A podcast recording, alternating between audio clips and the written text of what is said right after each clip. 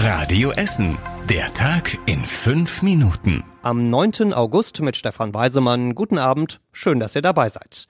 Kaltes Wasser auf dem Schulklo, kalte Büros, kalte Schwimmbäder, kalte Turnhallen. Das alles hört sich ein bisschen an wie ein Endzeitfilm, aber es wird so kommen. Der Energie-Endzeitfilm wird bei uns in Essen tatsächlich Wirklichkeit. Denn die Stadt Essen hat heute gesagt, wie sie in den nächsten Monaten Energie sparen will. Und die Liste ist ziemlich lang. Wir werden das alle irgendwann, irgendwie, irgendwo mal merken. Wir dröseln das Ganze mal auf. Also ab sofort gibt es in den Waschbecken in städtischen Gebäuden nur noch kaltes Wasser. Also zum Beispiel auf den Schulklos oder im Rathaus. Für die Mitarbeiter da aktuell bei der Hitze vielleicht gar nicht so schlecht zum Abkühlen, denn die Klimaanlage kühlt die Büros ab sofort nicht mehr unter 26 Grad runter. Im Winter dürften viele Mitarbeiter dann allerdings eher mit Decken am Schreibtisch sitzen, denn dann werden die Büros auf maximal 20 Grad geheizt. Alle, die in Turnhallen Sport machen, müssen sich im Winter ganz besonders gut aufwärmen, denn die Hallen werden nur noch auf 16 Grad geheizt. Und wenn das Gas knapp wird, kommt da aus den Duschen dann auch nur noch kaltes Wasser raus. Es wird also kalt und es wird auch dunkel, denn viele Gebäude und Kunstwerke, die eigentlich nachts angestrahlt werden, werden das ab sofort nicht mehr. Zum Beispiel die Philharmonie im Südviertel, die Burgruine in Burg Altendorf, der Brunnen auf dem Marktplatz in Steele, die Abteikirche in Werden und, und, und, und, und. Damit nicht genug. Die Brunnen bei uns werden diesmal schon Ende September abgeschaltet, also einen Monat früher als sonst.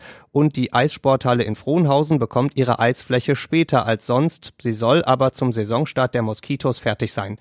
Alle diese einschneidenden Energiesparmaßnahmen könnt ihr euch nochmal angucken auf radioessen.de.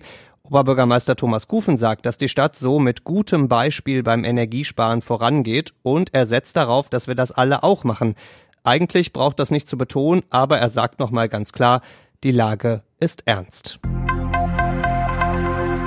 Was muss passieren, damit ein Jugendlicher seinen eigenen Bruder umbringt? Genau das ist offenbar letzte Nacht in Steele passiert.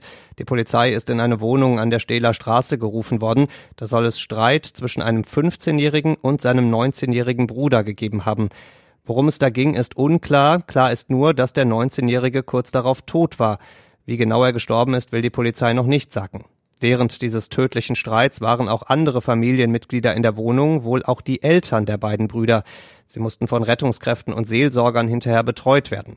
Der 15-Jährige wurde in Gewahrsam genommen. Er soll morgen genauer befragt werden und dann entscheidet auch ein Haftrichter, ob er in U-Haft kommt. Die Leiche des 19-Jährigen wurde heute schon genauer untersucht. Auch da soll es morgen ein Ergebnis geben.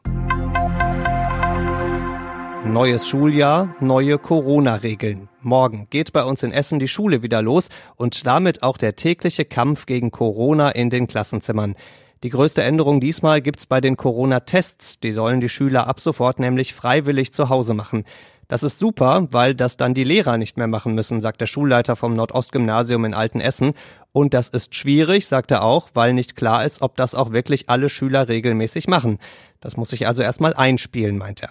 Wenn ein Schüler mit Symptomen und ungetestet in der Klasse sitzt, kann die Schule jetzt einen Test anordnen. Am Mariengymnasium in Werden zum Beispiel geht's dann auch direkt ins Sekretariat. Dazu kommt dann ab morgen auch wieder die große Frage, Maske, ja oder nein. Die NRW-Schulministerin empfiehlt den Schülern, eine Maske zu tragen. Eine Pflicht ist das aber nicht. An der Elsa Brandström Realschule in Bergehausen haben vor den Ferien noch etwa 60 Prozent der Schüler Maske getragen und auch am Helmholtz Gymnasium in Rüttenscheid glaubt die Schulleiterin, dass das viele Schüler machen werden, egal ob Empfehlung oder Pflicht. Ab morgen startet also Corona-Schuljahr Nummer 4 bei uns in Essen. Wir wünschen einen guten Start und vor allem gute Gesundheit. Überraschender Besuch für Ex-US-Präsident Donald Trump. Ermittler vom FBI haben sein Luxusanwesen in Florida durchsucht. Trump soll am Ende seiner Amtszeit kistenweise Dokumente aus dem Weißen Haus mitgenommen haben, unter anderem Briefe vom nordkoreanischen Diktator Kim Jong-un, aber vor allem auch geheime Dokumente zur Sicherheit in den USA. Andere Dokumente soll er sogar im Klo runtergespült haben. Das alles ist strafbar und könnte dafür sorgen, dass Trump nicht nochmal als Präsidentschaftskandidat antreten kann. Er selbst spricht von einer Hexenjagd. Und zum Schluss der Blick aufs Wetter. Der Sommer hat Essen weiter fest im Griff. Morgen gibt's Sonne von morgens bis abends und es wird nochmal ein Tacken heißer als heute mit bis zu 31 Grad.